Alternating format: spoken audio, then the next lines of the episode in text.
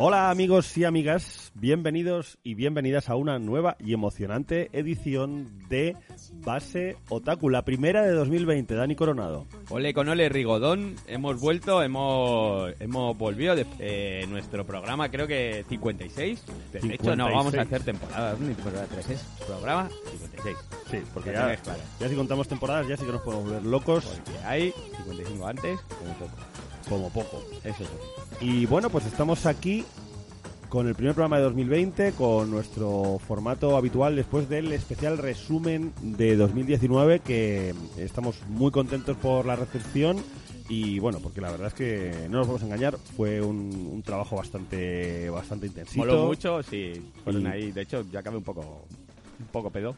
Sí, pero De bueno. bebernos las dos botellitas de vino. Bueno, eso fue lo de menos. Fue divertido. Eh, fue- Eso, eso fue lo de menos, pero bueno, realmente luego a la gente le ha gustado. a la gente le ha gustado. Creo que creo que sí que conseguimos hacer eh, el propósito que teníamos de, de contaros así de una manera no demasiado apabullante qué cuáles habían sido las claves de de 2019 en tanto en cuanto a cómic japonés en, en España y bueno pues eh, ahora vamos a volver con un con un esquema que va a ser más breve eh, bueno el de pues el que el que viene siendo habitual en, la- en nuestra fórmula de coger un par de obras y eh, de- despiezarlas sacarles un poco ahí el juguillo y, y hacer un fumé Claro, hombre, y con eso, con fumé con gallina vieja, buen caldo se hace, ¿no? ahí estamos digo yo no lo sé yo Cosas viejas tú sabes. sí yo de cosas viejas sí pero luego ya de cocina un poco menos Bueno, pues ya te digo yo que sí. ya pues eso tú sí. ahí pilotas más que yo Bueno, bueno. bueno Dani em, qué tenemos hoy en el menú Bueno, pues en Dos el menú, mangas lo dos. que- lo que- dos mangas dos, dos cositas, dos cositas bonitas tenemos. De hecho, eh, creo que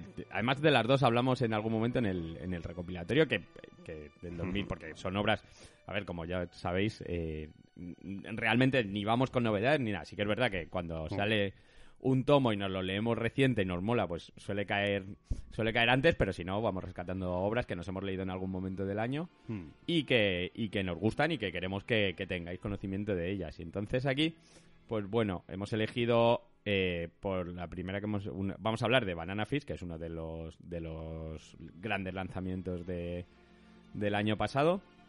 Y de Violence Action, que a mí es una serie que me gustó muchísimo. Y luego, bueno, pues ahí hay algún datillo curioso de, de los autores.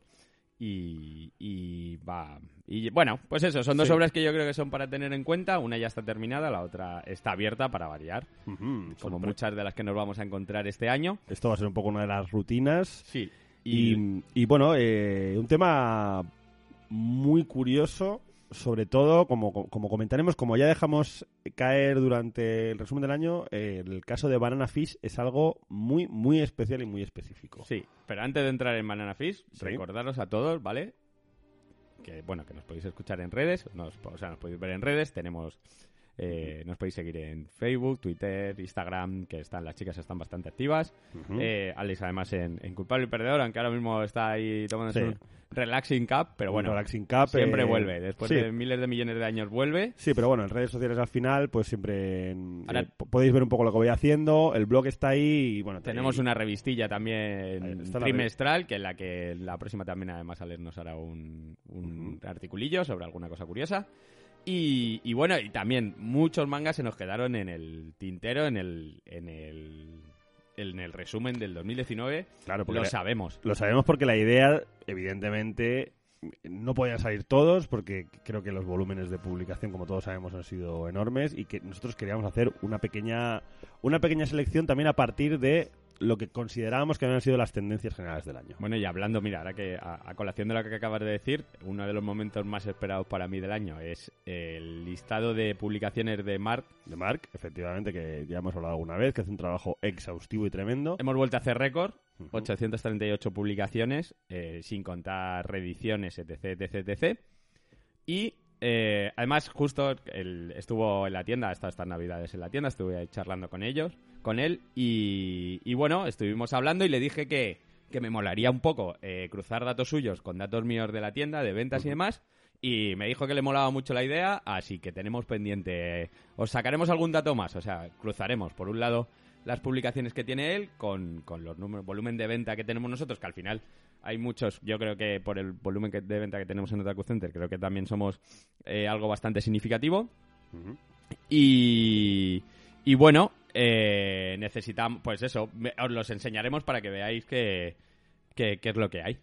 Sí, porque bueno, al final, mm, como sabéis, le- el volumen de venta de las tiendas, el volumen de, bueno, de- no tanto de las tiendas, porque sí que hay algunas tiendas que, que se han animado a ir dando algunos, algunas cifras de ventas con, con los años, pero en general las editoriales son bastante herméticas a la hora de transmitir los las cifras de, de ventas con las que se mueven. En- Sí, sí no que- nos lo van a dar, pero bueno, ya te Claro. digo que es- yo lo hablaba con Mari y le decía cifras de algunos de los volúmenes que nosotros vendimos y me decía, joder, si vosotros vendéis eso es bastante significativo, Sí. que Sí, se es puede, lo que se vende. Se, puede sacar po- eh, probablemente una. Se, se puede hacer una idea, ¿no? Eh, teniendo en cuenta el volumen de, de la tienda, pues cómo, cómo representa eso, cómo funciona eso en, en un volumen general, teniendo en cuenta pues otro tipo de tiendas. Pero. bueno, nos metemos en materia, ¿no? Sí, pero esto, en todo caso, pues es algo que, que ocurrirá más adelante. Y hoy, el aquí el ahora, es hablar de dos mangas Dos. con portadas amarillas, Dos mangas amarillo, muy amarillos, amarilla, muy bonitos. muy, eh, bueno, con acción, Con Ambos, acción, con amor. con tiros, Con, con... Bueno, que, con amor. Uno con amor, con Yo- una historia bonita. Sí. Con flequillos, flequillazos, Sí. tupés, más tupés que flequillazos. Más tupes que flequillazos, uno, uno, uno nuevo y otro no tanto, pero que está de rabiosa actualidad. Y yo creo que vamos a empezar con uno de los mangas más esperados y más pedidos por los eh, lectores de cómic japonés en España durante los últimos Sí. años. Bueno, ponemos, si quieres, ¿no? ponemos un poco en antesala para que. Pongamos no- en antesala. Se dice así, ¿no? Poner en antesala. Poner En en- antecedentes. En, En antecedentes. antesala. La La- antesala de los Oscars. Ole, la antesala de, de- del base otaku.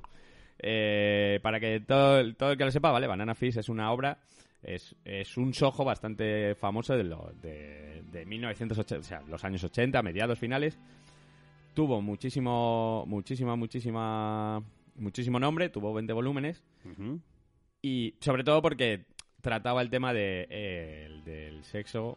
O sea, era, era un poco ya. No era ya hoy, era un voice love de, de- de aquella época. Realmente se publicó en una revista de, de Soho, por lo que una vez más. Eh, La- la- Su demografía. Sí, el tema de los géneros, las paredes de- que separan los géneros, sobre todo si atenemos a en qué revista se ha publicado, pueden ser muy engañosas. El caso de Banana Fish, quizá el gran, el, eh, pues es uno de los grandes pioneros en, en ese sentido. eh, estamos hablando de mediados de los 80, estructuralmente y en cuanto a argumento, un, un sojo de manual, pero con el girito de eh, incluir pues no tanto relaciones como una historia o como amor o como intereses homoeróticos entre los personajes. Sí, es. el- principalmente se basa en. Mm. Bueno, el. Podemos contar un poco de lo que va si quieres. Sí. Para no variar, bueno, tenemos. el- Bueno, va- vamos a hacer una vamos a intentar hacer una porque Bueno, nos- vamos a contar primero, vamos a terminar contar Vamos primero a- qué es la sí. historia de qué- cuál es la historia del manga y luego Sí. ya contamos de qué va. Bueno, pues Mm. eso, fue muy famoso en los años 80. Co- Ahora con el boom que tenemos de las plataformas digitales, Nezo hizo una adaptación de la serie de 24 capítulos.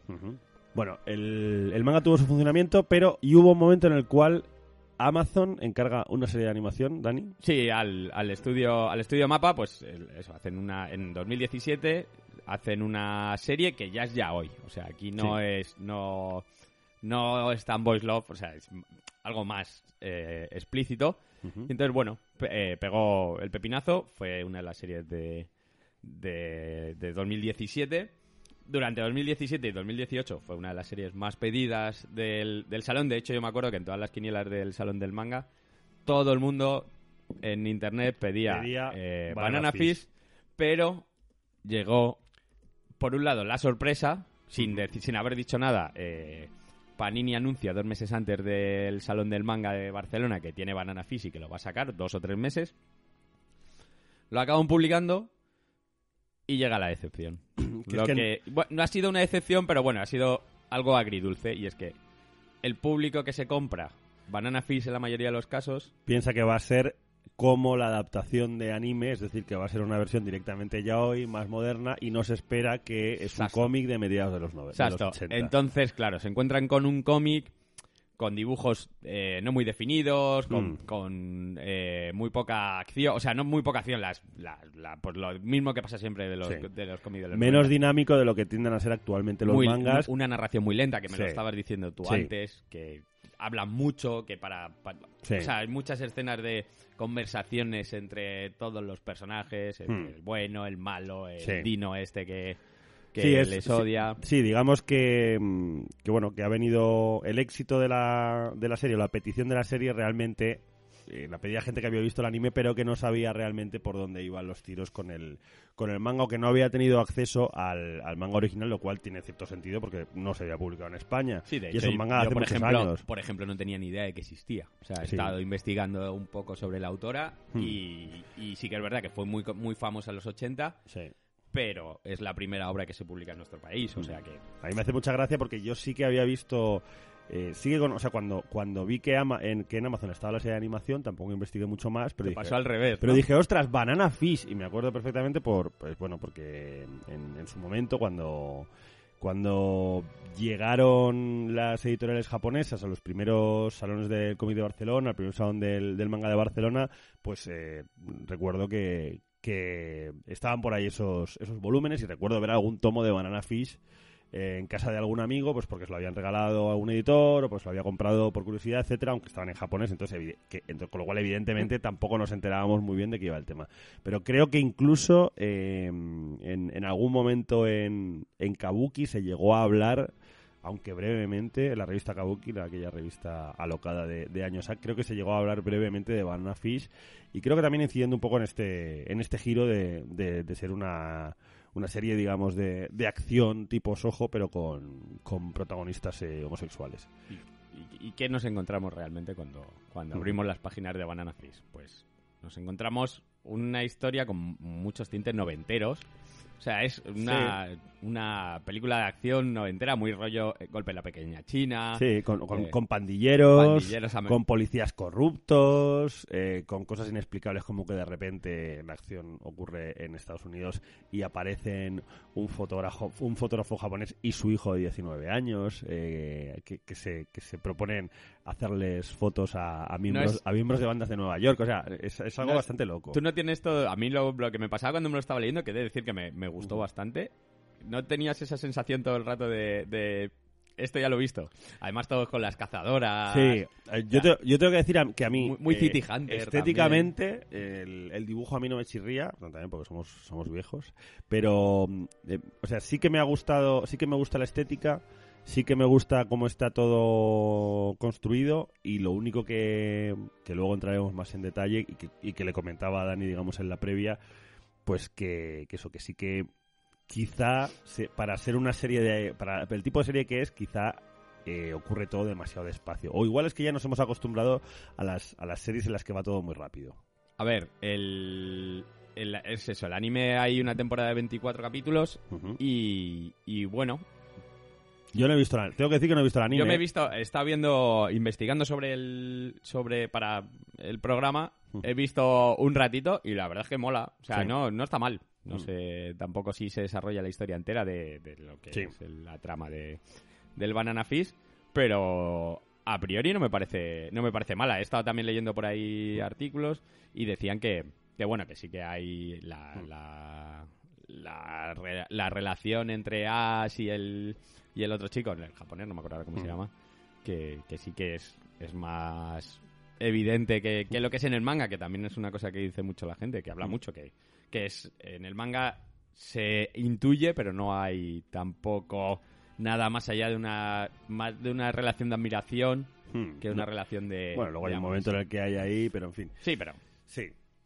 Bueno, el, el caso es eh, es que Banana Fish yo creo que tiene tiene componentes suficientes como para ser una serie que, que interese, ¿no? ¿Tú crees? Sí, bueno, a ver, el, luego además el- lo han hecho, lo hicieron muy bien. O sea, Mm. cuando, cuando compraron la serie hicieron un, un movimiento mediático y de publicidad eh, bastante grande. Crearon una web el- en, una, en su momento para hacer el lanzamiento, hicieron un teaser, hicieron un tráiler, empezaron a bombardear las redes, sobre todo en Japón, claro, fue, fue la locura.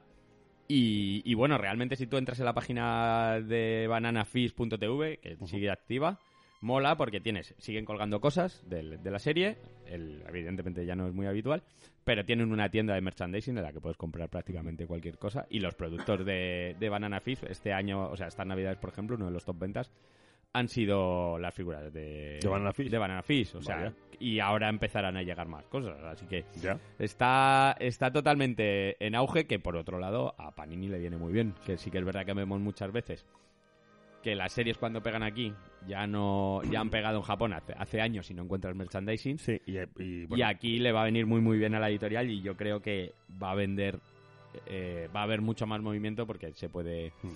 se puede retroalimentar una cosa de la otra pero bueno vamos a contar un poco de qué va, da Banana, va Banana Fish una cosilla así rápida Sí, una cosa así breve, concentrada.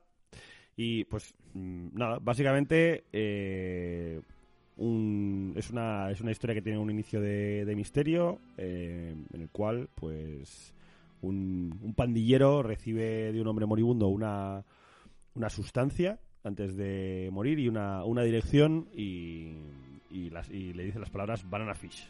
A partir de ahí se, se genera toda una toda una trama, digamos, de, de Sí, misterio principal- alre- alrededor de, de, de esa Del banana fish, Del sí, banana princi- fish, de qué es banana fish. Principalmente el, Ash, que es el protagonista, el pandillero. Va, también volvemos un poco de las casualidades estas Sí. que tiene en el manga, que, pues eso, un pandillero medio muerto, o sea, Ash, que es el protagonista, recoge a un tipo, le da le da el producto, dice Banana Fish y él se acuerda que su hermano que ha venido de la guerra está en shock y lo único que repite es Banana Fish. A partir de ahí empieza a hilar, hay una banda de mafiosos que son los que controlan, saben lo que es el Banana Fish, que intentan quitarse en medio as, da la casualidad de que uno de ellos además es como es abusado de él.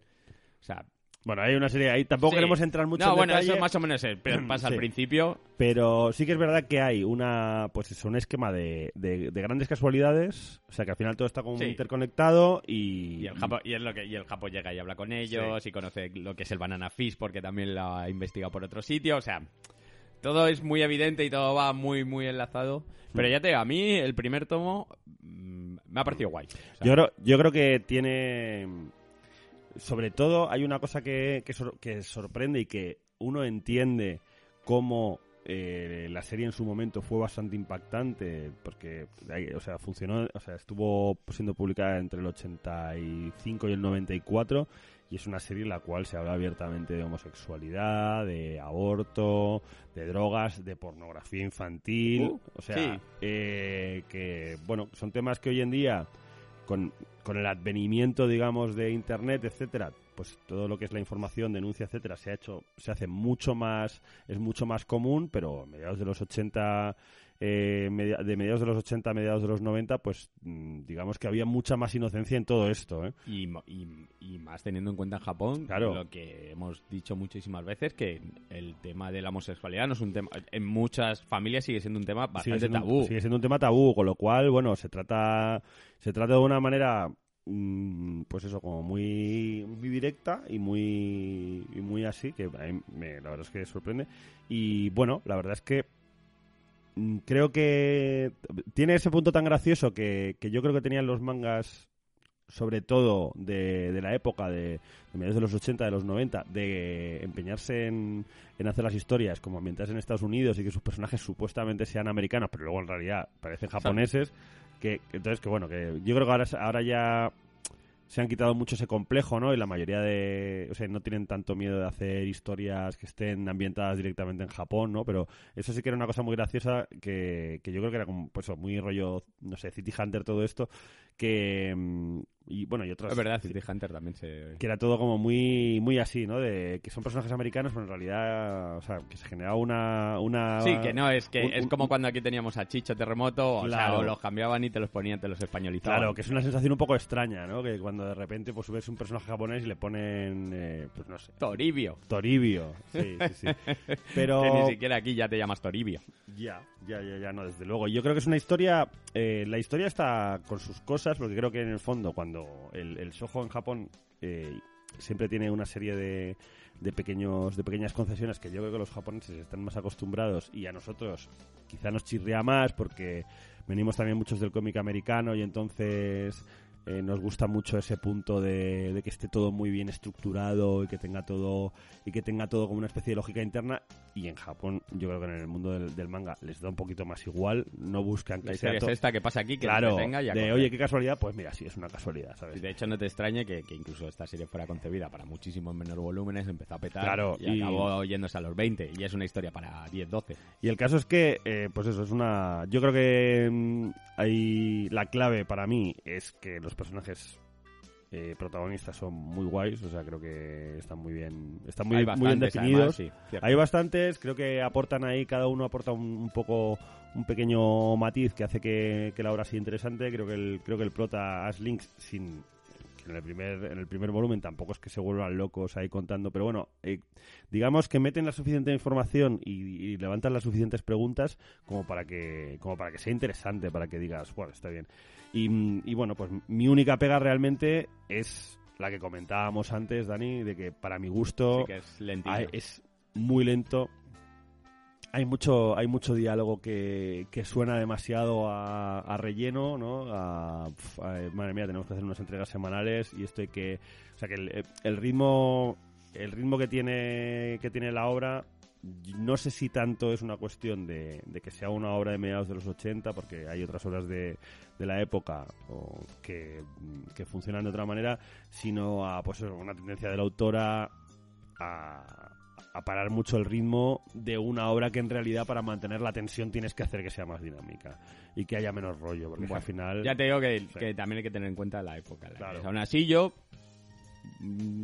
por lo pronto que me he leído, ya te digo, dos tomos van, el segugundo todavía no me da tiempo Sí. a leérmelo porque hay mucho Sí, hay, jaleo. hay mucho que leer además. Pero, pero yo lo recomiendo. Sí, a mí me parece una obra, es una obra que me ha gustado. me parece una obra Approve it. interesante, approve it, Approve sí. it. Base Sí, sí, Otaku, sí. approve it. Base, Base Otaku approves eh, Banana Fish, el, el hype está justificado y Y- bueno, pues y sabiendo un poco y teniendo en cuenta eso, que si entras a partir de, de ver el, el anime, ten en cuenta que eh, este es un cómic, pues que comparte los parámetros del anime, pero pues de una época anterior, que es muy curioso el hecho de que, de que prácticamente hayan tardado 20 años en hacer una adaptación al anime de, de este... Es curioso. Yo creo que ¿Verdad? también es lo que te digo, es el boom de es el boom de Netflix, que Sí. va- o sea, de Netflix de, Sí, de las, plataformas de streaming, sí. que van pillando. Veremos más más cosas de estas seguro. Bueno, pues... eh, Y bueno, y ahora y ahora pasamos, ¿no? Cambiamos de Vamos a cambiar. eh, yo que damos, vamos- asesinos también. damos por cerrado Banana Fish. Sí, yo creo que sí, Que bueno, que es un, que aparte es, es un cómic, Dani, un manga del que teníamos ganas de hablar también. eh, Llevábamos tiempo diciendo, tenemos que hablar de Banana Fish, tenemos que hablar... y, bueno, Y, y sí, sí, sí.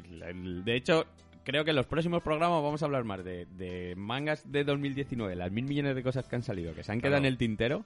O sea, yo Sí. todavía me estoy leyendo cosas que tengo en la pila, que de repente digo, joder, qué maravilla. es que es, es que es imposible, es imposible y entonces bueno, también yo creo que además es que por lo que nos contáis realmente como que como que incluso nos lo agradecéis, ¿no? Que, que tengamos que no tengamos ese subidón de esa obsesión por contar todo ya lo que Sí, acaba al de salir final, y eso. al final es verdad que cuando sale un manga encuentras mucha información sobre, sobre ese manga, pero luego cuando pasa el tiempo se olvida. Claro. Entonces, bueno, de repente hay que nos escuche, que ve un tomo de hace un año Sí. y, le, y que se le ha pasado por alto y escucha los comentarios y le hace gracia, pues guay. Y que a veces está bien dejar respirar un poco las horas para ver cómo funcionan, cómo ha entrado. Con más tomos también. Sí. Y yo creo que también eso, pues eh, cómo, cómo está respondiendo la gente, cómo responden los lectores. Cómo, responde- creo que también es un, es un componente que muchas veces si te metes directamente a, a comentar una obra nada más eh, sale, pues todo eso se, se pierde. Y bueno, pues eh, Violence... Aquí tenemos una, para mí, una de las underground de, Sí. de 2019. Underground. underground Pasó que- Underdog, Underdog. Underdog, Joder, vale, estoy vale. yo y fino filipino. Bueno, Eh, un Underdog el, se vendió, pero tampoco... Yo creo que a mí me gustó muchísimo más que, Sí. que, que lo que se vendió como Death Code, que es una obra a la que bueno, este disco... me recuerda muchísimo. Sí, O sea, en, en- mm. en muchos aspectos me recuerda bastante.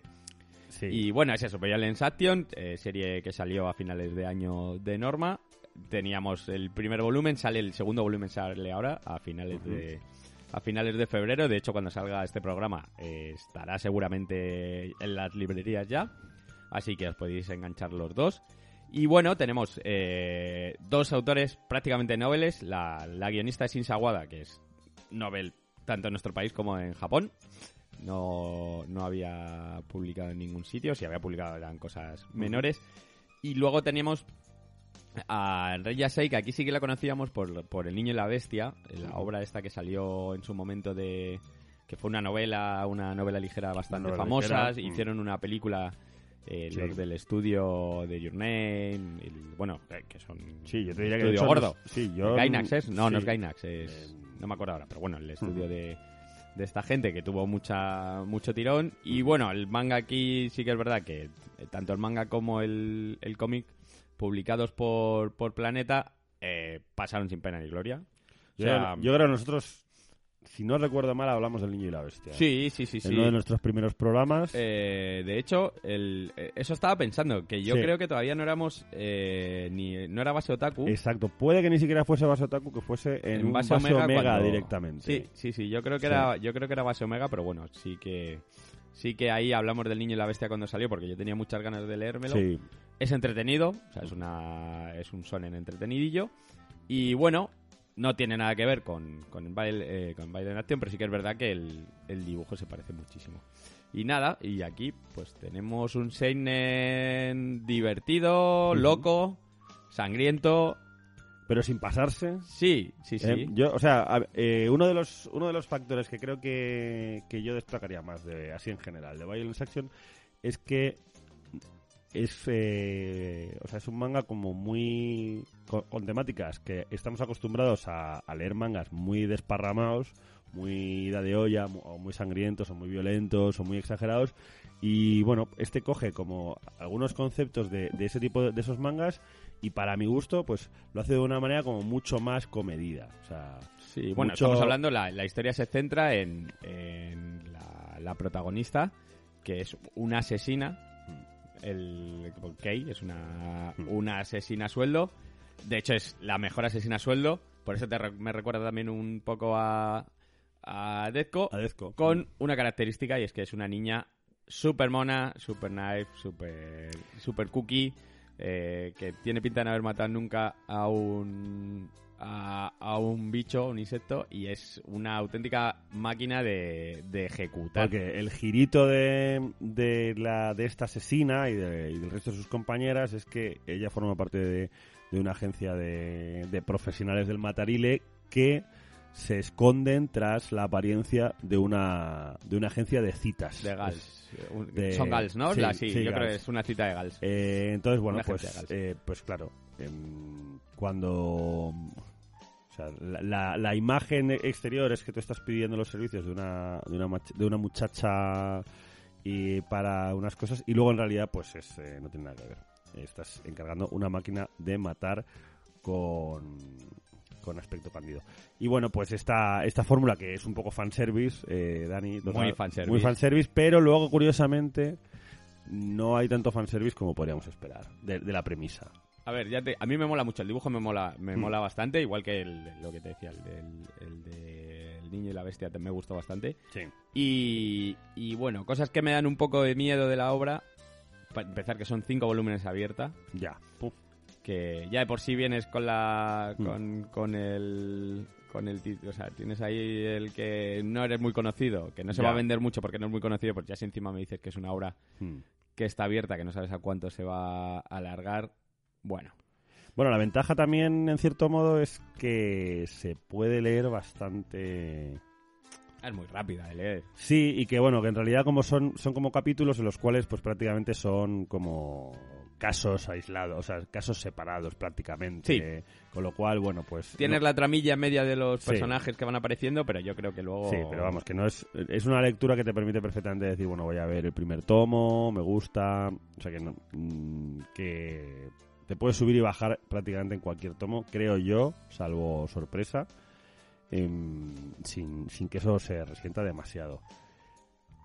Entonces, bueno, em, a mí, sinceramente, el- me parece que el dibujo mm, me, me llama mucho la atención que, que tira mucho como de grises, ¿no? Es un dibujo con Sí. mucho con mucha con mucha escala de grises, que últimamente parecía que estábamos otra vez volviendo a, a ver dibujos más con menos grises, con menos tramas tal, y este pues me, me llama bastante la atención. Y, y bueno, creo que es un dibujo correcto que creo que lo que hace muy bien es mantener ese, to- ese tonillo así un poco kawaii, ¿no? Ese tono así como de ojos grandes y tal, y luego pues eh, soltarse la melena en el momento en el que en el que coge y, y empieza a haber un poco tremenda balacera, cosa que ocurre bastante a sí, menudo. de hecho se, se les va de las manos Sí, bastante común. Ella, te- ella es su apariencia tierna e intenta hacer su trabajo bien, pero de repente Mm. se, acaba, se acaba convirtiendo eso en carnicerías siempre. Y, y bueno, y luego lo bueno es que es lo que dices tú, al siguiente capítulo Mm. lo vemos y vemos a la niña siempre de una forma totalmente natural, haciendo una vida de adolescente. Sí. Bueno, tiene A mí me gustó. Sí, Yo he de es- decir eso, que... es una lectura muy ligera, Sí, realmente mm, que tiene que tiene ese puntillo pues pulp de, de contarnos algo que parece que pues, no sé parece que a los japoneses les gusta mucho este rollo de los asesinos a sueldo ¿eh? porque estoy pensando en lo de Boichi em, claro lo de Boichi sí que había bastante más fanservice ahí había mandanga de la buena Em, estoy pensando también Dezco bueno es un género que, parece que, que tira que tiene, tiene su tiene su público. Em, yo creo que bueno, aquí pues tiene a lo mejor una de las cosas que tiene es que es más es más ligerito, que es menos dramático, que hay un contrapunto muy bueno con el tema de la protagonista, que, que parece que se lo toma todo pues un poco ahí, pf, eh, ¿sabes? Que está un poco como de, de vuelta de todo, va por ahí. Bueno, y luego también pega juegan, sus tiros. Sí, y luego juegan mucho también con el rollo de que todos los clientes, cuando ven a la niña, Claro. no, no- ninguno la quiere, Sí. evidentemente no quieres una niña que sea para que mate a la gente que tú quieres quitarte de en medio, pero Claro. hace muy bien su trabajo. Claro, mira, me está acordando de Wallman, de, de cuando decía Boichi, pues eso, Wallman, lo que pasa, claro, el volumen de el volumen de fanservice que había en Wallman, pues aquí no ni, ni se asoma, lo cual, bueno, de vez en cuando también está bien, ¿eh? Porque, pf, eh, yo qué sé, eh, a veces puede resultar un poquito, al menos a mí, a veces me resulta un poquito ya incómodo decir, bueno, es que parece que, que metas una, haces una serie de acción, tienes, metes una protagonista y tiene que ser todo, y tiene que haber ese momento tan, tan, tan pero bueno, aquí se moderan y... Esperemos a ver qué, Vamos qué a nos ver. depara el tomo 2 y a ver hasta dónde llega. Sí, ya sí, te sí. digo que, que puede ser de esos tomos que tienes ahí que el tercero nunca te lo acabas leyendo o Sí. que te mole la historia y tal. Bueno, yo creo que... mm, Mira, yo creo que viniendo de donde viene, ¿no? Pues eh, el tema del niño y la bestia, al menos eh, creo que garantiza mantener un tono un poquito más... Sí.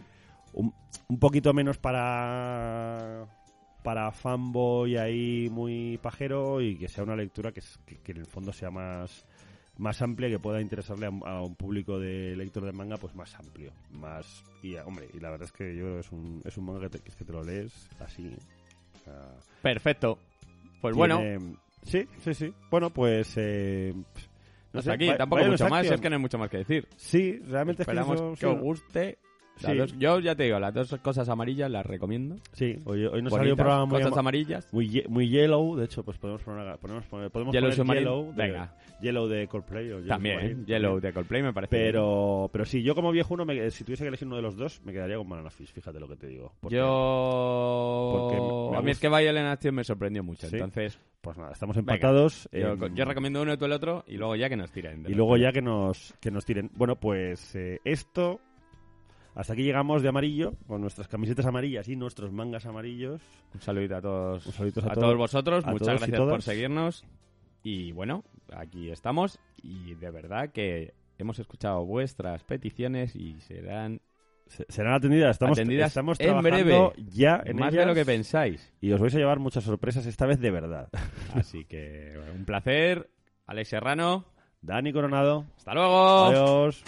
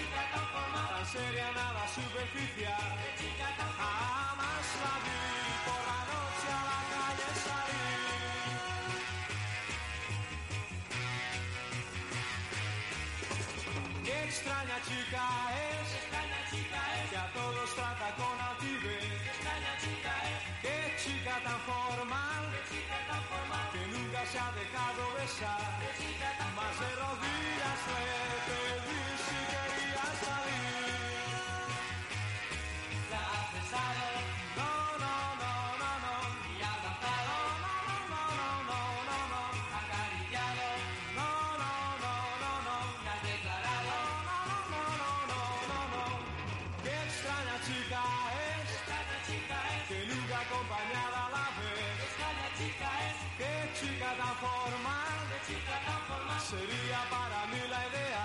Qué chica tan formal. Desde el momento